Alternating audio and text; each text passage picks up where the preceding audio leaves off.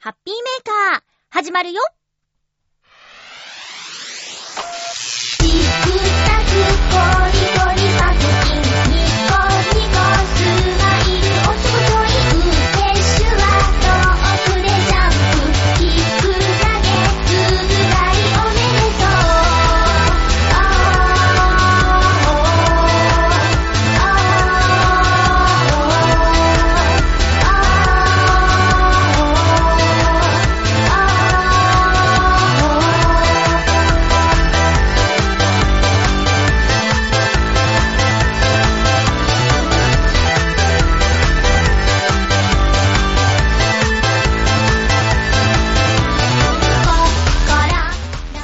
12日、まゆっちょのハッピーメーカー。この番組は、ハッピーな時間を一緒に過ごしましょうというコンセプトのもと、ちょあへよ .com のサポートでお届けしております。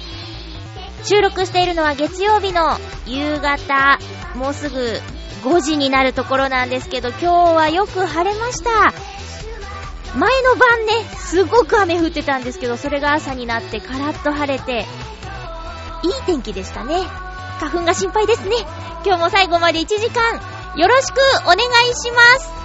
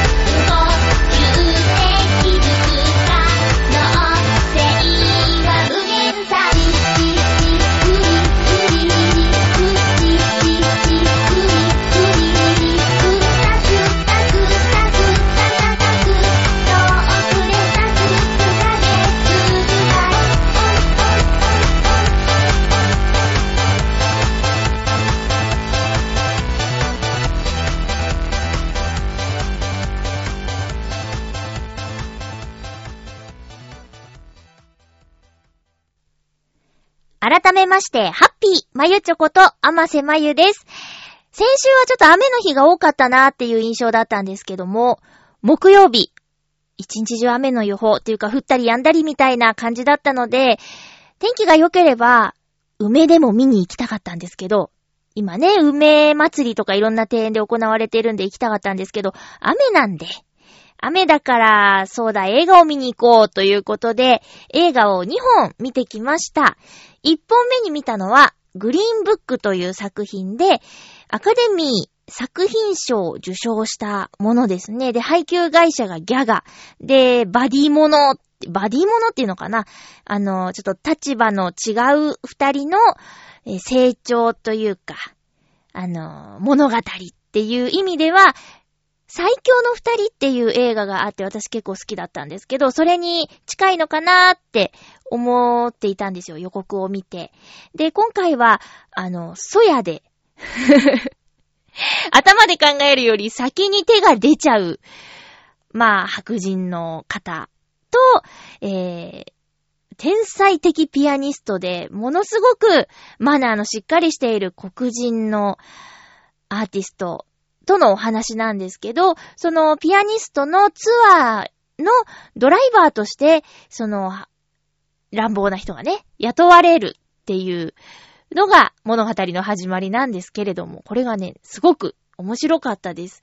なんだろう。まあ、やっぱりその人種問題っていうのが言いたいことなんだろうけど、それを、あの、コンコンと、あの、こうですよ、ああですよって難しく説明をしてくるとか押し付けてくるんじゃなくて、その映画を見た人が、おのおのに、ほっとか、こう、そうだよねってふわっと感じることができる。なんていうか、積極臭くなく大事なことを教えてくれる映画だなっていうふうには思いました。うん。なので、見やすいし、あの、ちっちゃいお子さんが見ても、なんか、スッとこう、入ってくるような作品だったと思いますので、えーグリーンブック、なるほど作品賞納得っていう感じですね。まあでもアカデミー賞で何か取る、例えば特に、あの、男優賞、女優賞の方では、何ですかね。あの、正当に評価されないみたいな話もあって、私よくわからないんですけど、うん、でも作品賞は、とりあえず見たりしてるんですよ。うん、あの、選ばれたものは、とりあえず。これ何見ようって思った時の参考にはしてますね。で、今回はグリーンブックを見てきました。グリーンブックっていうのは何だいっていうと、まあ、それは予告でも言ってたんですけど、あのー、黒人の方が泊まれるホテルが書いてある本。うん。差別をされない場所が書いてある本のことをグリーンブックって言うんですけどね。まあよかったら見てみてください。そしてこの日はもう一本。そう、一日二本見ちゃったんですけど、あのね、飛んで埼玉。これ、話題作ですね。すごくお客さんも入ってるみたいで、えー、飛んで埼玉という作品を見てきました。漫画が原作だそうです。で、予告見たことある皆さん。うん。なんでしょうね。あの、茶番劇みたいな風にね、えー、紹介されてますけど、あと埼玉県民の皆さんごめんなさいみたいな、あの、フレーズも書いてあったりします。リスナーさんの中で埼玉出身、また今埼玉に住んでいる方いらっしゃいますか？私のお友達には何人かいるんですよ。で、公開から私が行ったのは2週間経ってたんですけど、割と公開してすぐその埼玉に住んでいるお友達が見に行ったって Facebook で書いてあったんですけど、あの、なかなか映画館に行く機会なくて、実はタイタニック以来に行きましたって書いてあって、そんな人を動かす力を持っている、飛んで埼玉なんだなっていうふうに思ったんですけどね。で、埼玉在住の人や埼玉出身の人は、あの、全然なんか怒ってなくて 私調べですよ。私の周りにいる、あの、埼玉関係者の方は、そんななんかお怒りじゃないです。で、私が見た感想は、なんなら千葉県民気をつけてみたいなところちょっとありますね。あと、ま、千葉だけじゃなくて、私だったら、東京出身者さんが、なかなかにディスられてんじゃないかなって思いますよ、埼玉以上に。埼玉以上にっていうか、まあ、うーん。なんて言ったらいいんですかね。まあ、とにかく私は、あの、面白かったです。えー、岡山県出身なんですけど、もう、今年で、千葉県浦安市に住んで20年っていうことで、まあ、半分ぐらい、人生の半分を千葉県民で過ごしているっていうことからも、まあ、そんななんか、なんて言うんですかね。千葉県っていう、うーん、感覚はないんだけど、知ってることが多くって、千葉県ネタをね。うん。あと、まあまあ知らないことも多くって、面白かったんですけど、ま、なんだろう。さあ困ったらどうしようって言った時に、なんか映画でも見るかって言った時に、チョイスしてもいい作品じゃないかなと思います。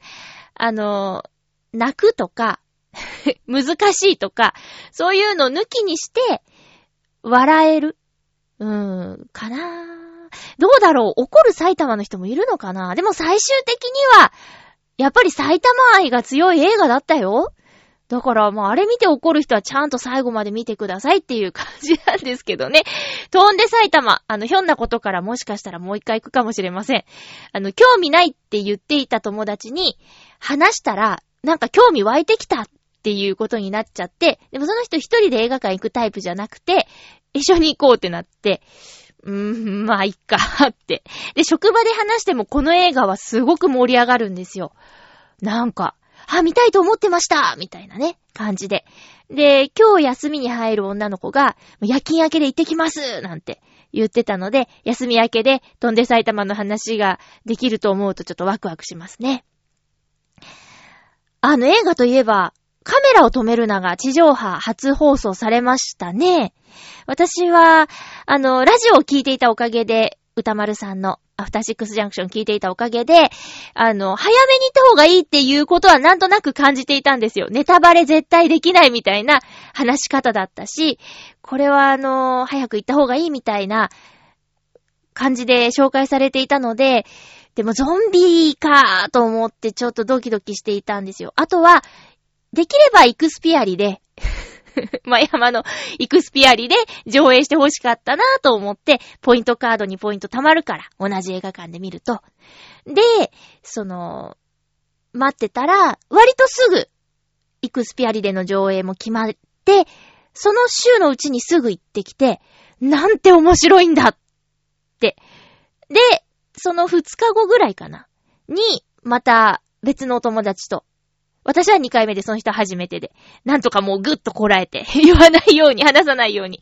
で、2回映画館で見ましたね。で、その後、ギャオかな？違うな。アベマ TV かな？なんかで放送されるっていう日があったんですよ。でその時に焼肉までの数分間だけ見て、あ、やっぱ見たいと思って、で、地上波放送決定っていうことで、なんと視聴率が今年に入っての金曜ロードショーで1位だそうですね。11.9%だったっけなんかすごいことなんだって。んで、今回は、あの、金曜ロードショーで異例の、最初のね、ワンカットシーン。これ重要なシーンなんですけど、ワンカットシーンに CM を入れないっていうことをね、してくれて、本当は15分20分で1回ぐらい CM 入れるものじゃないですか。でもそこを、あの、ここは切らない方がいいっていう金曜ロードショーの制作さんなのかな？それとも上田監督が、できればお願いしますって、すごく頼み込んだのか、どうしてそうなったのかはわからないですけど、少なくとも金曜ロードショーの責任者さんがそれで OK をしたっていうことで、金曜ロードショーに拍手喝采が巻き起こっているっていうことみたいですね。確かにあの最初のワンカットシーンは CM を入れるとちょっと、うん、なんか流れが切れてしまうし、あと、まあまあまあ、なんかある区切りの場面で CM 入れてしまっても、そこで、あ、終わったのかなって思って、えー、チャンネルを変えてしまう人がいるかもしれません。私が初めて映画館にで見たとき、その区切りのシーンで退席したおばあちゃんいたからね。いやいや、映画に1800円払って40分で終わるわけなかろうっていうふうに思ったんですけど、でも私もその時は初見だったんで、んん、これはなんだって。で、トイレかもしれないしね。んん、なんだなんだっていう感じがあったんですけど、そんなカメラを止めるなを、えー、テレビで放送したっていうことでね、早いなって思いましたね。こんな早く放送する？って。だって、夏だったよ。私、イクスピアリーで見たの。まあ、ね、あの、最初2巻から、東京2巻から始まったっていうそのタイミングは、ちょうど1年ぐらいみたいなんですけど、とにかく思ったのは、興味があるな、見たいなと思った作品は、早く見に行くべきっていうことですね。今回のカメラを止めるなも、相当ネタバレしないようにみたいなことがあったし、なんなら今回、はぁ、カメラを止めるなって、そんなに面白いんだ、どうだ、見てやろうか、みたいな テンションで見た人も結構いたっぽくて、そうはなりたくないし、なんか新鮮な気持ちで、他の人の意見を入れないうちに見ちゃいたいなっていうのはありますね。だから今回、ひしひしとそれを感じました。カメラを止めるなで。でも本当に、本当にまだ見てない人がいるんだとしたら、見てほしいし、もう斜めから見ないで、まっすぐもう、ふっと力を抜いて、素直に楽しんでほしいですね。もう、考えるな感じろで、言ってほしいなと思いました。あとそう、あの、アナと雪の女王の時も思いましたよ。私あの、ディズニー、ピクサー、なるべく初日か、まあ、最初の週に行っちゃいたいなって思ってるんですけど、特にアナと雪の女王は、あの、その後歌がとっても流行っちゃって、会場で歌い出しちゃう子がいるみたいな話を聞いて、うわ、そんなの絶対嫌だっっていうね、風に思ったんで、まあ、早く行っちゃえば歌の練習もできないじゃないですか。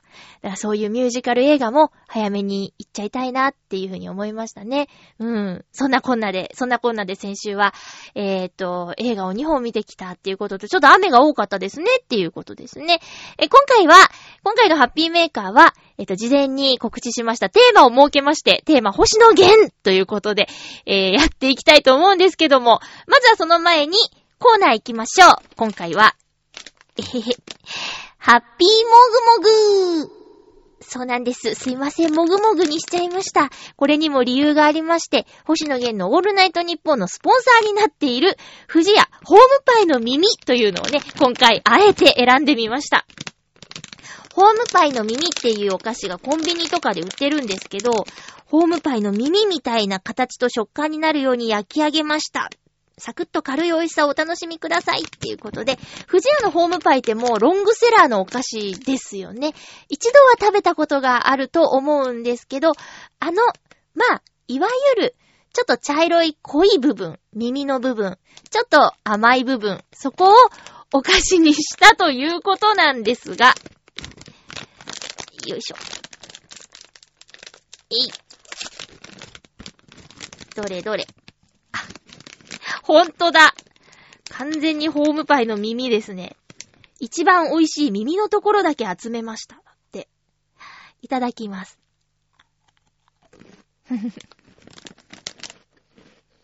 うーん。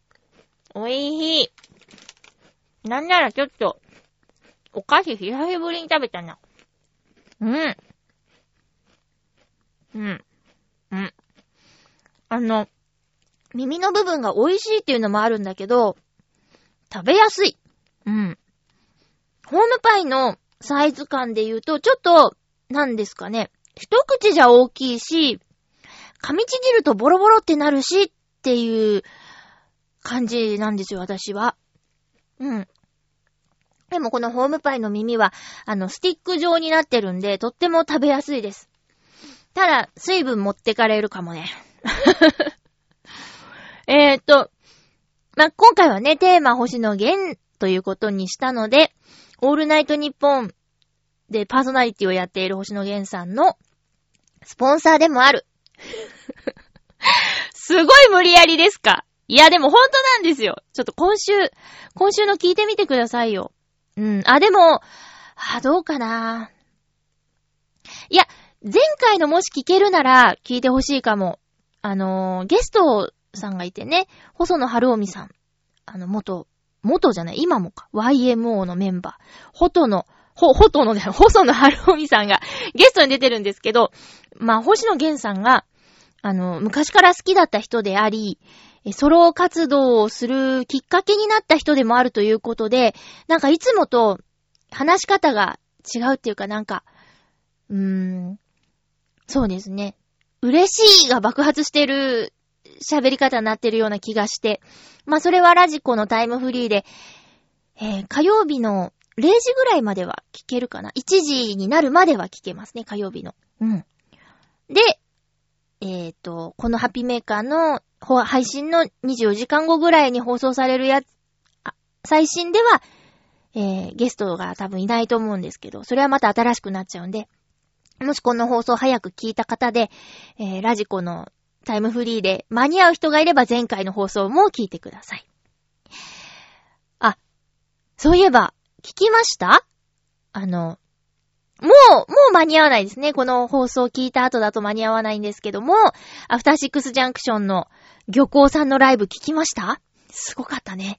私あの、その日は、ちょっと昼間寝すぎちゃったので、夜勤行く前に寝る時間をちょっと調整しようと思って、そしたら、あ、リアルタイムで漁港さんのライブ聞けるじゃないっていうことで、えー、ラジコ聞きながら、あの、ツイッターに、漁港さん来たみたいなことをつぶやいたんですよ。そしたら、ヨシオンさんも、今聞いてるって、あの、リツイートじゃなくて、リプライくれて、ああ、聞いてるんだって思うと嬉しくなっちゃってね。うん、なんかやっぱ独特の世界観だし、ツイッター上もざわついてましたよ。アトロク、歌丸ってハッシュタグで見てみると、漁、漁港みたいな。今の3曲目みたいなね。ざわざわ、ざわざわっていう感じがしてましたけども。まあ、とにかくすごいですね。やっぱり、浦安大市場のお話もしてくれてたし。うん。その後ね、森田釣り竿さんのツイッターによると、えー、さかなクンが、浦安大市場に来てくれたとか、あのー、伊豆銀にも来てくれたっていうことで、さかなクンもね、いい人だな ね。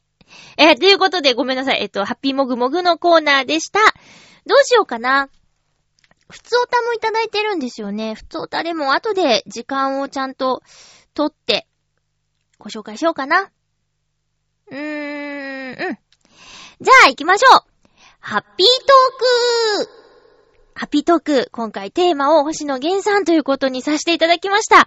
え、なぜならば、私2月28日、27、28日に行われた東京ドームでのライブツアーの、えー、2日目、東京ドーム2日目に参加させていただきまして、リスナーのブルーニさんも、その東京ドーム1日目に参加しているということもあって、そのライブの話をしたいなと思ったんですが、3月10日の福岡ヤフオクドーム最終公演後じゃないと、えー、SNS にも内容のことなどは控えてくださいみたいな空気があったんで、ちょっとその辺、あの、誰がどんだけ聞いてるんだって感じはするんですけれども、一応ルールを守って、えー、3月10日のヤフオクドーム、ドーム公演最終日を終え終えた今ですね、えー、ドームツアーのライブに参加した感想などなども交えつつお話ししていきたいなと思った次第でございます。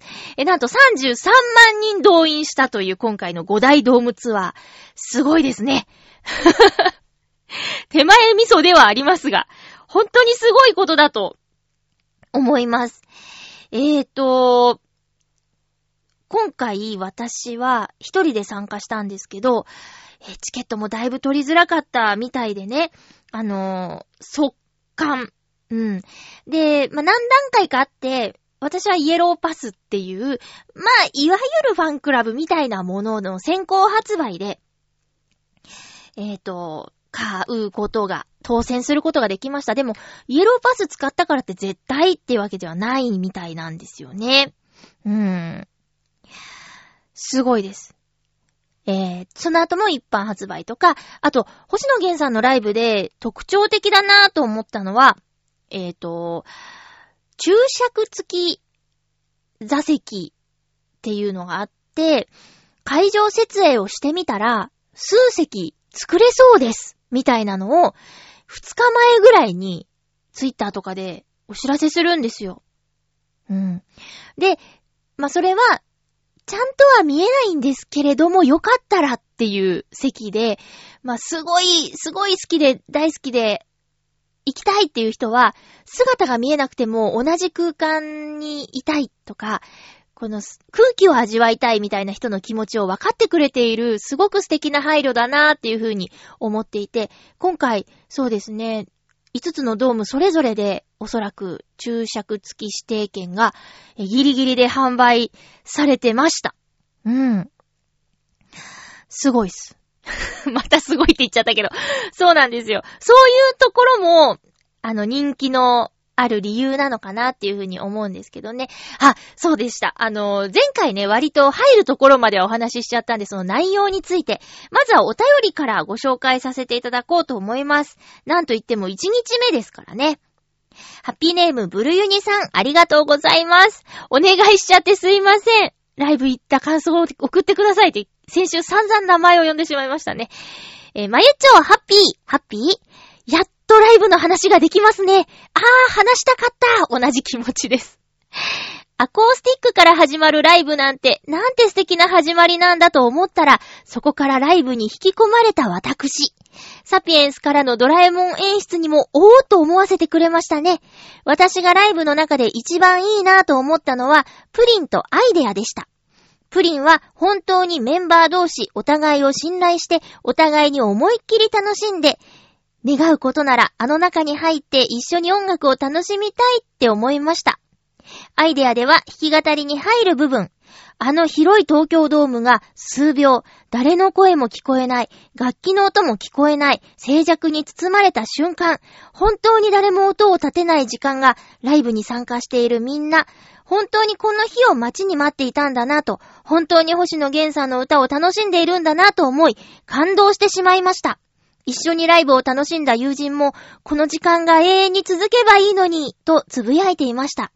あの3時間5万人の人と星野源さんのライブを共有できたことに感謝したいと思います。ブルーニさんでした。ありがとうございます。最後ちょっと思いが入りすぎて、な、なまってしまいました。共有できたことに感謝したいと思います。本当にね、そういう気持ちになっちゃうライブでしたね。ここにいられてよかったな、というのがもう最初の感想でした。うーん。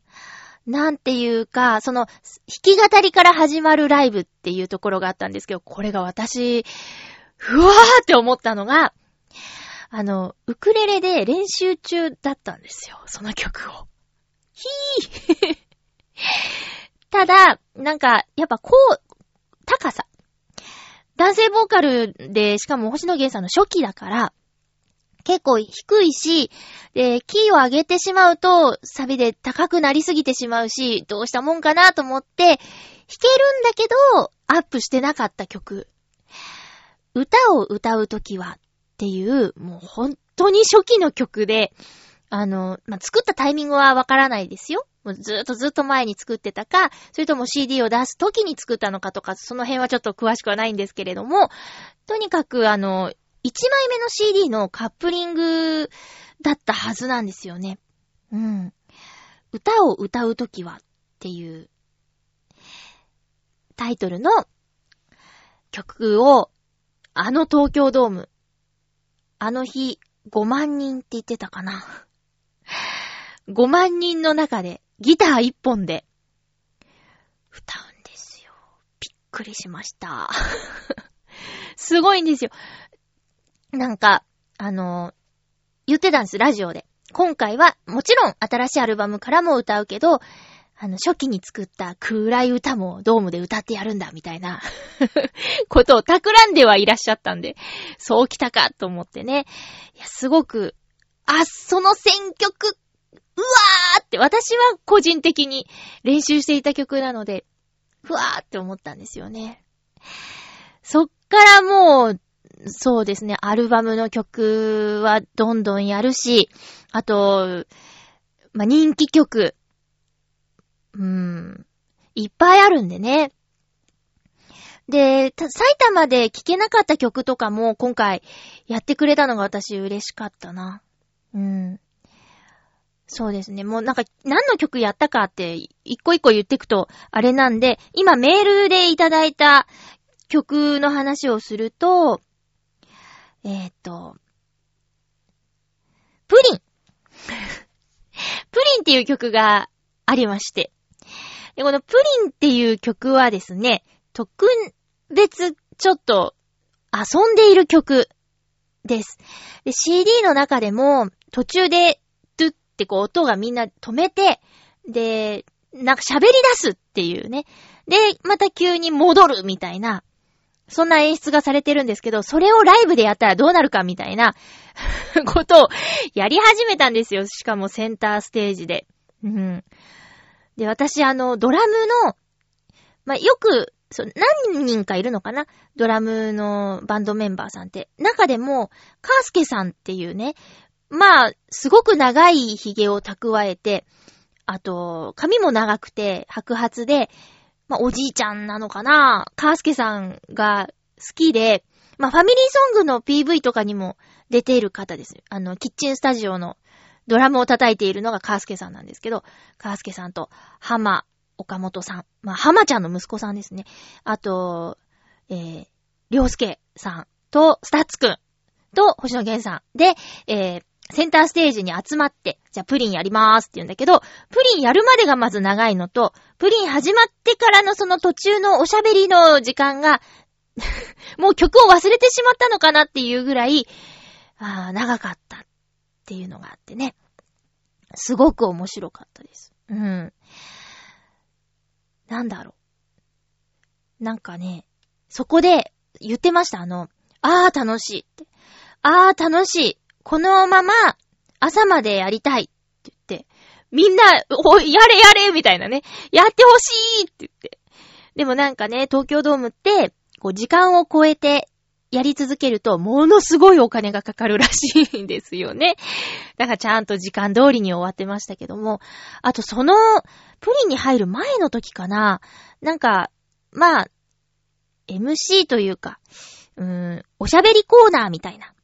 バンドメンメンバーさんも含めて、えー、おしゃべりコーナーみたいな時に、あの、床に座ったりね、星野源さんが。リラックスして。で、笑い転げて寝転がったんですよ。で、その時に、あの、東京ドームの真ん中で寝転がる人なんていないよみたいなことを浜岡本さんが言うて。んで、その時にね、今どんな景色が見えんのっ質問したんで、星野源さんに。その時に、真っ暗って言ったその一言が、なんか、は、こんなにスポットライトを浴びている、このライブの主人公の星野源さんが、真っ暗って なんか、ふわーってなったんですよね。伝わるかなこれ。まあ、そんなこんなで、あの、星野源さんって、こう、いろいろ今まであった方で、まあ、本人があんまり率先してそれをね、もちろん言わないですけども、まあ、ラジオを聞いてるとたまに、例えば、えー、20代看護師ですみたいな人からメール来ると、あと看護学校生ですみたいなメール来ると、僕は、あの、すごく看護婦さん、看護師さんにお世話になったから、それを目指している人や、そこで働いている人をものすごく尊敬していますっていうことを言うことがあるんですけど、それは、あの、本人がね、すごく大きな病気をしてしまって、もうまさに命も危なかったかもしれないみたいな状況に陥ったことがあるからなんですよね。デビューしてもう間もない頃に、あのー、大きな病気をしちゃって。まあ、知らない人もいるかもしれないから、今日はちょっと、あえて、言いますと、えー、くも膜下出血ってさ、ね、それになっちゃってっていう。で、しかも、治療した後、再発もしてるんですよ。だから、えー、2011年10月に、あの、あ、じゃ2010年にソロデビュー。その前には、シャケロックっていう、えー、インストゥルメンタルのバンドを組んでて、そこで活躍していたんだけど、それと並行して、えー、2010年にデビューしたんですけども、2012年の年末にそういう、くも膜下出血にし、と診断されて、で、再発っていうことになっちゃって、復帰がもうほんと最近で、えー、2014年2月っていうことなんで、まあ、5年前の話なんですよね。そういうことが。で、今は、あのその辺の健康な人より健康っていうお墨付きもらってますっていうぐらいだから、もうおそらく大丈夫だと思うし、しんどい思いをした分、わかることっていろいろあると思うんですよね。私の周りにも、あの、身内やすごく親しい人が、生死の境をさまよって、言ったことがあるので、多分そういう、その人たちもね、なんか、一皮向けたっていうか、今、まあ、感知はしてないんだけど、一人は。うん。で、もう一人はね、あの、ガンサバイバーとして 5年経過して、まあまあ、ね、余命全国まで受けた人が、今生きてるんですからね、医療はすごいなって思うんですけど、そういうことがあるので、より、なんていうか表現に幅っていうか、あの、優しさがあるというか、なんかいろんなことを分かってるんだろうな、あと、時間の大切さみたいなこともすごく身に染みているんだろうなっていうことは感じますね。えー、肩書きは、星野源さんの肩書きは、えっと、ミュージシャン、文筆家、俳優っていう、あ、ミュージシャンとは言わない。音楽家、俳優、文筆家っていうね、えー、いろいろやってるんですよ。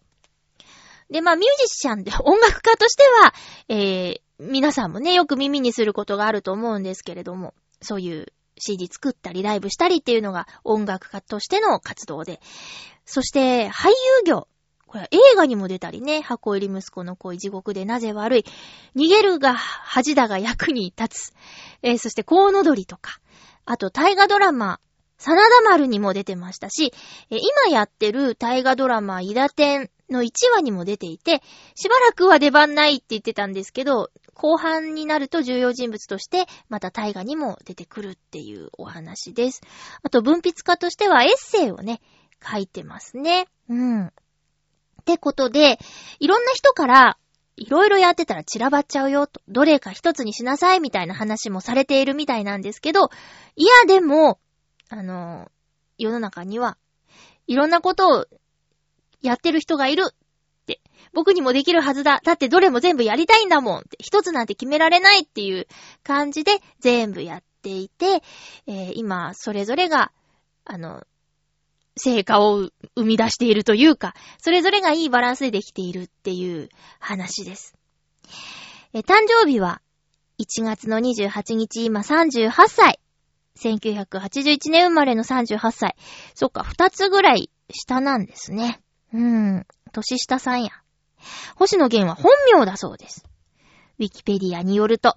まあ、そんなコーナーで、あのー 音楽は、まあ、例えば、まあ、レンタルしてもいいですし、買っていただけるとすごく嬉しいんですけどね。聞いていただくとして、あと今現在の生の声を聞きたいっていう方はもちろんオールナイトニッポンを聞くといいと思います。それからそうですね。この後は映画が公開されますね。引っ越し大名だっけ？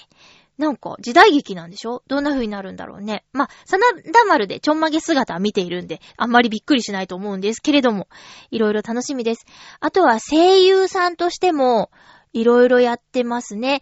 えー、アカデミー賞の長編アニメーションで、未来の未来が作品賞ノミネートされてたし、あと、なんだっけ、夜は短し恋せよ乙女とか、もうメインです。あ、もう見ました。だから見ました。とかね、もう本当に活動がいろいろなんですけれどもね。えー、あ、そうです。ライブの話で。戻ってすいません。ライブの話なんですけど、私、初めて、金テープ、銀テープをね、ゲットすることができました。今回ね、あのークイズをね、出してたじゃないですか。えー東京マラソンに参加したパーソナリティは誰でしょう？クイズだったんですけど、残念ながらね、あの、正解者がいなかったんでね。もし正解した人にはこの金テープ、銀テープをお裾分けしようと思ってたんですけども、残念でした。いや、言うてましたよ。あの、番組冒頭で。正解は、匠の館の川崎匠さんでした。東京マラソンに参加したって言ってましたよ。うん、話してくれました。えー、ってことで、そう、金テープ、銀テープをね、ゲットすることができまして、今週、渋谷のタワーレコードまで行って、金テープ、銀テープをストラップにするっていう道具を、道具？グッズを買ってきました。まだね、できてないんですけど、なんか、難しそうなんでね、慎重に時間のある時にやりたいと思います。えー、そんな感じかな。お便り、もう一つテーマにいただいてるんです。ありがとうございます。もう一つじゃない。もう二ついただいてたな。ハッピーネーム、七星さん、ありがとうございます。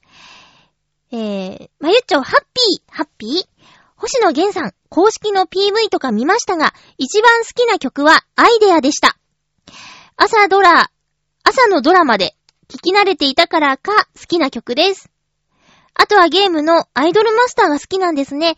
私はスマートフォンに移ってからはしてませんが、もし星野さんが今もされているのなら、どんなアイドルプロデュースをされているのか気になるところです。それでは、ということでありがとうございます。私、あんまり、このアイドルマスターの話を、オールナイトニッポンでしてるのに、なんて、印象に残ってないのか、記憶にないんですけど、まあでも星野源さんって、いろんな音楽を聴くので、例えば私は、源さんのオールナイトニッポンで、なんだっけ、獣フレンズの、最初の獣フレンズのオープニングテーマは、その番組で聞きましたよ。今、すごく聞いてますっていう風に紹介してた。えー、ようこそジャパリパークへ、だっけ。あれ聞いたの、ゲンさんのラジオだし、こないだラジオの一曲目で、あのー、アンパンマンの歌流してましたよ。そうだ、嬉しいんだ、生きる喜びのやつね。うん。だから、そうですね。ゲンさんの選曲の幅が広い。かっこいい洋楽流したりとか、アニメソングも流すし、あと本人がね、すっごくゲーム好きみたいで、えー、プレステ4のゲームとかの話をしたりします。あれやったって言ってたな。えっ、と、うーは、忘れちゃった。なんか、なんだっけ。アンドロイドのゲーム、去年出ましたよね。結構話題になったやつ。もやってたみたいだし、あと最近はなんだっけな、ゾンビのやつやってすごい怖いなんていう話を番組冒頭でしたりしてました。PV がね、星野源さんは毎回凝ってるので、その公式で YouTube で載ってるので、それを見てほしいんですけど、アイデアもね、すごい面白かったよね。まさにアイデアが詰まった曲。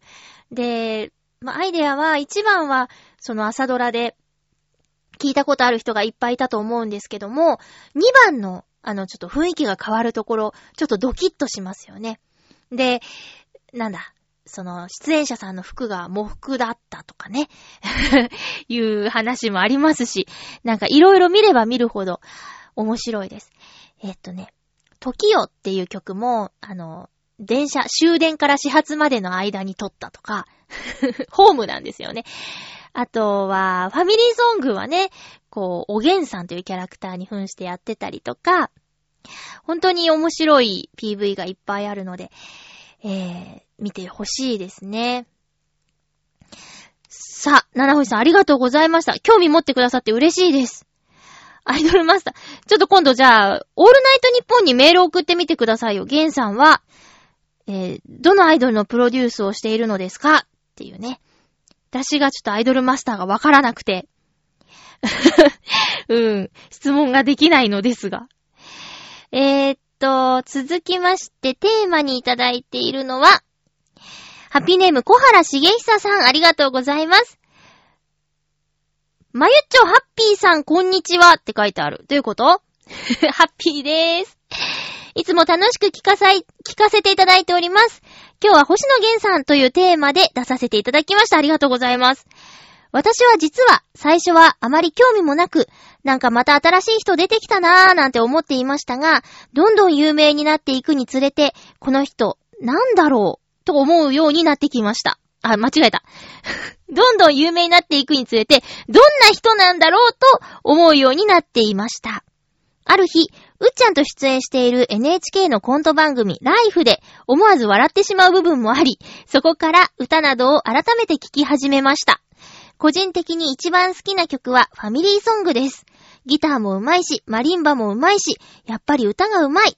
生放送であれだけブレずに歌えるっていうのは、生意気ですが、本当にお上手な証拠ですよね。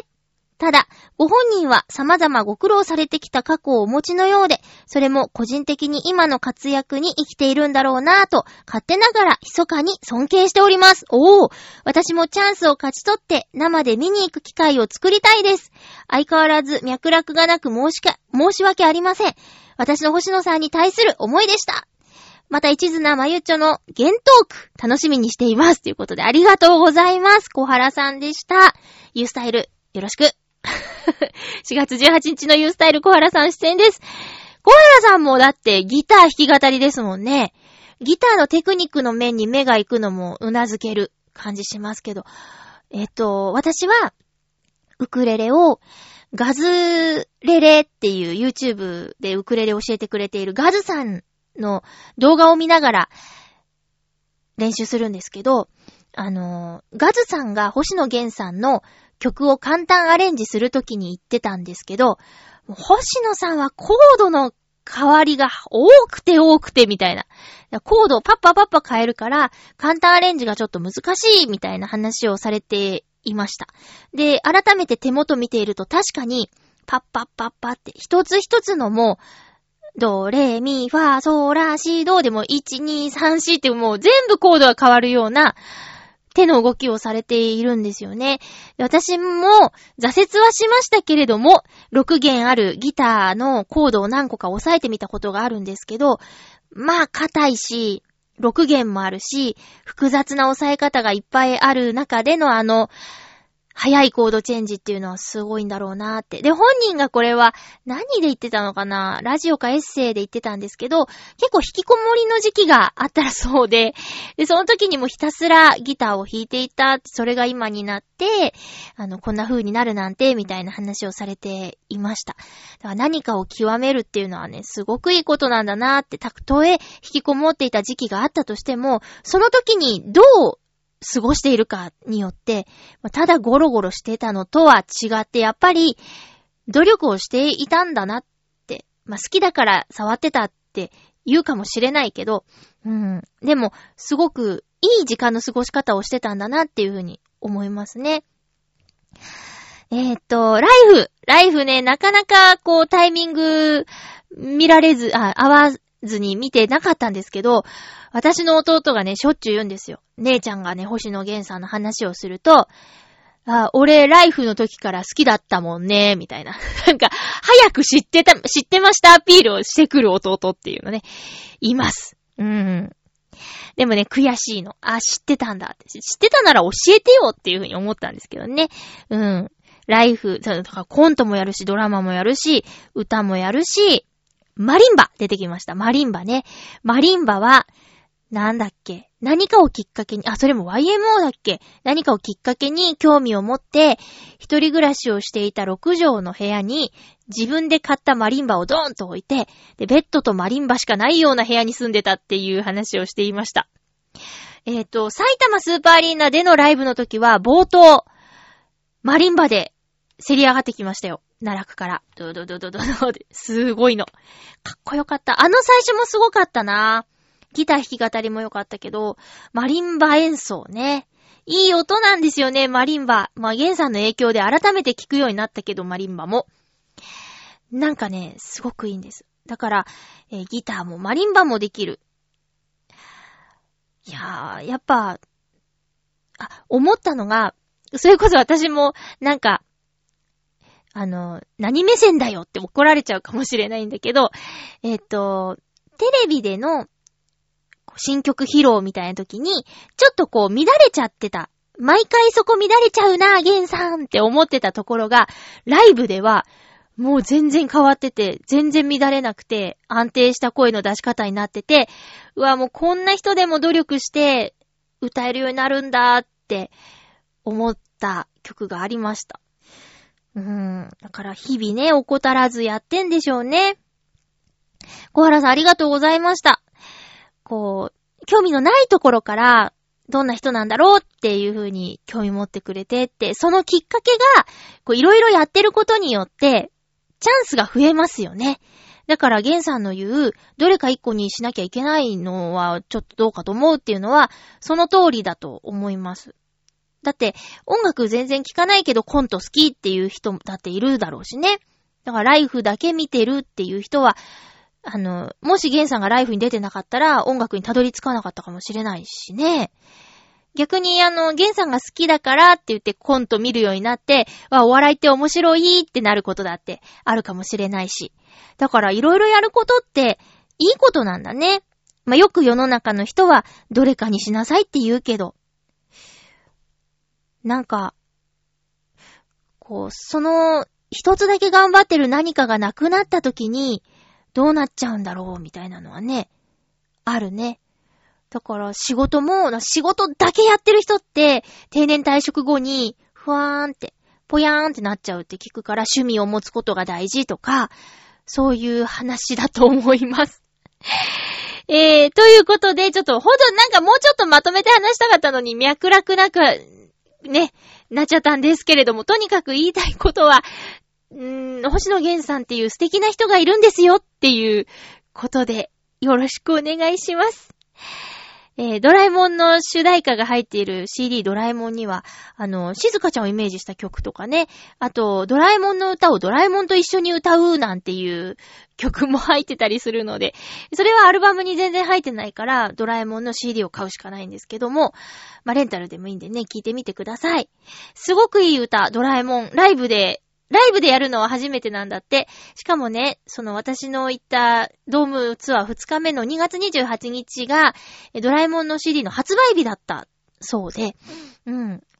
その時に、こう、MC タイムの時に、ちょうど1年だねって言って、ハマくんが、ハマさんが言ってました。うん。あと、いろんな人が関わってるねって話で、えー、三浦大知くんとかね、あの、振り付け、アイデアの振り付けは三浦大知さんがやったっていう話とか、なんか、ライブの途中に、アーティストからのお祝いコメントですって流れるんですけど、そこで流れる人の多くが芸人さんであるとかね。やっぱりこう、こういう関係の広さを、がわかるなーっていう感じがします。うん。ということで、すいません。なんかまた今度話すことがあるかもしれないんですけども、えーとにかく星野源さんの曲を何か一つでも聴いてみてください。まあでも3あたりがおすすめかな。うん、3いいですね。えー、ということでハッピートークのコーナーでした。普通歌をご紹介していきたいと思います。ハッピーネーム、えーっと、ど、あ。じゃあ、青のインプレッサさんからのふつおたです。ありがとうございます。まゆっちょさん、ハッピーでございます。ハッピーでございます。来週は盛岡まで星のマークのおもちゃを持って遊びに行ってきます。結構なハードスケジュールなのですが、とても楽しみにしております。まあ、旅行前にメールは送りますよっていうメールをいただいたんですけど、何のことだかさっぱりわかりません。えー、星のマークのおもちゃって何？うーん、トイストーリーに出てくるかな？ちょっと待ってよ。わかんないけど、まあじゃあ、どんなでし、何に行ってどんなでしたっていうのはじゃあ、今度教えてもらおうかな。行ってきますメール。ありがとうございました。ハードスケジュールということなんでね、風邪ひかないように気をつけてくださいね。盛岡行ったら冷麺食べるでしょ。そりゃもちろん。盛岡冷麺。イメージね。岡山きびだんごみたいな。盛岡冷麺って感じなんですけども。どうでしょうか？冷麺食べてきてください。次のメール、青のインプレッサさん宛てなんでね、このまま聞いてきてくださいね。ハッピーネーム、ブルーニさんから、青のインプレッサさん宛てですね。まゆっちょ、青のインプレッサさん、ハッピー、ハッピー。先週のお話ですが、ランチデート考えていただきありがとうございます。その時、まゆっちゃもお話ししておりましたが、食事代の支払いは男性が持たず、割り勘ないし、お互いの分はお互いが出す方がいいと思いますよ。過去に失敗した私からの助言いたします。えー楽しい時間を共有することが目的ですし、相手にも気を使わせることにもなり、何より同級生なんですから、対等な立場で接した方がお相手の方も嬉しいと思います。どうぞ楽しい時間が共有できることを願っております。ということで、ブルーニさんからでした。ありがとうございます。2票入りました。そうですよ。そうそうそう。私もそう思う。全くそう思う。同級生なんだもんね。だから、もちろん払いますぞって言ってたけど、その考えは、あの、捨てちゃっていいと思います。うん。どうですか？お誘いできましたか？盛岡におもちゃ持って遊びに行ってる場合じゃないんじゃないの？もうそれはそれで いいんですけど、お誘いはまだしてないのかな？あ、あれだね。盛岡で撮った写真を現像しに行くときにお誘いするのかな？お店だからね、一応用がないと行きづらいもんね。そうだ、きっとそうだ。じゃあ、いい写真撮らなきゃいけないですね。盛岡で。何のイベントなんだろう？盛岡。星のマークのおもちゃを持ってって全然ピンとこないけど、リスナーさんでわかる人いる？じゃあクイズにする？いや、いいっす、いいっす。あ、お便りありがとうございます。ブルージさんもね、あの、提案の、自分のね、提案したことだからっていうことで多分フォローしてくれたんだと思うんですけど、ありがとうございました。あの、みんなでね、インプレッサさんの、あの、恋模様をね、応援してるので、あの、インプレッサさんも、あの、うまく、とりあえずランチデート、できるといいですね。結果報告お待ちしております。さあ、あの、収録しているのは3月の11日ということで、東日本大震災から8年経った日ということになります。配信日はね、3月12日なんですけれども、まあ、私は夜勤を終えて帰ってきて、あ、夜勤を終えて、そう、声の仕事も行って、その後帰ってきて、すぐもう何も見ずに寝てしまって、えー、で、目覚めたら3時だったんですけど、すいません。あのーそっからテレビつけたら、やっぱり、そうね、災害関係の、えー、番組をやってまして、まあ、ほぼどこのチャンネルでもやってて、で、知らなかったことがあって、あのー防波堤、ね、防波堤があったから、津波が、到達時間が遅れたのと、あと高さが、えー、ちょっと、なんていうか散らばったみたいなやつをやってて、もちろん、その、被害に遭われた方はすごくたくさんいらっしゃったんだけど、防波堤がもしなかったらもっと大変だったよっていう話してました。うん。あとは、なんか段ボールベッドの話とか。うん。あと、そうですね。まあ、局によって色があったんだけど、まあ、フジテレビはなんとなく、あのーちょっと恐怖心を煽るような、あタイミングで見ちゃったっていう感じですかね。だから今後30年以内に、震度何以上の、7以上だっけな。の地震が起きる可能性が9割以上みたいなこととかっていうのをやってて、うーん準備、準備しなきゃしなきゃとか言ってるけど、いやー、ねえ、どう、逃げられんの？ってね、まあ、言うたら、浦安にいます、今私。で、海が近いです。で、まあ、東京湾の奥の方ってことで入り組んでて、あの、気仙沼とか、あのあたりとちょっと形が似てるよね。で、浦安は、山がねえ。高いところがないっていうのあるよね。うん。そうなん。だからもう、そうなったら、なんか防災グッズとか言ってられんのかなみたいなのは、思いますね。うん。まあでも、しょうがないよね。島国だからっていうのもあるし、あとはもう、あれから8年も経ってるのかっていうことにちょっと驚いたりとか。でも、ね、今も、その、なんだろ、身近な人が被害に遭われて、えー、辛い思いをしている人が、こう、もう、災害を忘れちゃいけないっていう報道、特番をやるんだけど、その度に、辛いことも思い出してるのかなとか思ったら、大変だよね。こう、発信する側も、そこで過ごす人も、だから消えることはなくて、うーん。でもできることはやらなくちゃっっていうのは思ってるんだけども、でもいつどこでっていうのを全くわからないからね、予想してる人はいいるんだろうけど、でもそれは絶対じゃないし、緊急地震速報だって絶対じゃないし、だからもう、どれだけ最後、ちゃんと人に優しくできるかっていうことぐらいで私はいいかな。なんか、私が逃げる私が私がっってやって生き残っても全然嬉しくないと思うから、なんか、そういうことちょっと考えちゃいますね。どう、どういう、うん。あー、まゆちょいい人だったなって 終わりたいじゃないですか。なんか、変な話ですけど、例えば、なんかもう、力、自然の力にはかなわないじゃない。うん。抗えないことってあるから、まあ、そういう風に思った時に最後にちゃんといい人間でありたいっていうことは思いますね。なんかちょっと変かな。うん、なんか今日のその発生確率と被害を見てたら、これ生き残れないんじゃないと思って私、日本沈没っていうね、映画見た時に、誰にも感情移入できなかったのは、私多分最初にいなくなるなって感じたからなんですよね。変な話ですけど。だからもう最後まで生き残って、オラーって頑張ってる人たちのどこにも当てはまらないって思ったの。体力的にも、足の速さも、サバイバルスキルも、なんもないって思って、ね。だからせめて、誰かを助けて最後、迎えたいとか思いました。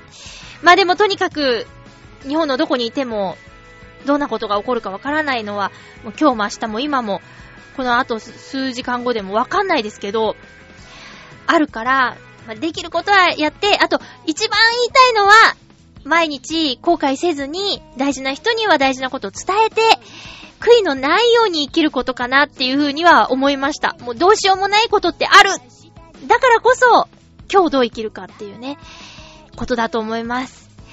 次回は、3月19日の放送3月17日に収録する予定です。お便り等々お待ちしております。お相手は、まゆっちょこと、あませまゆでした。また来週ハッピーな時間を一緒に過ごしましょうハッピー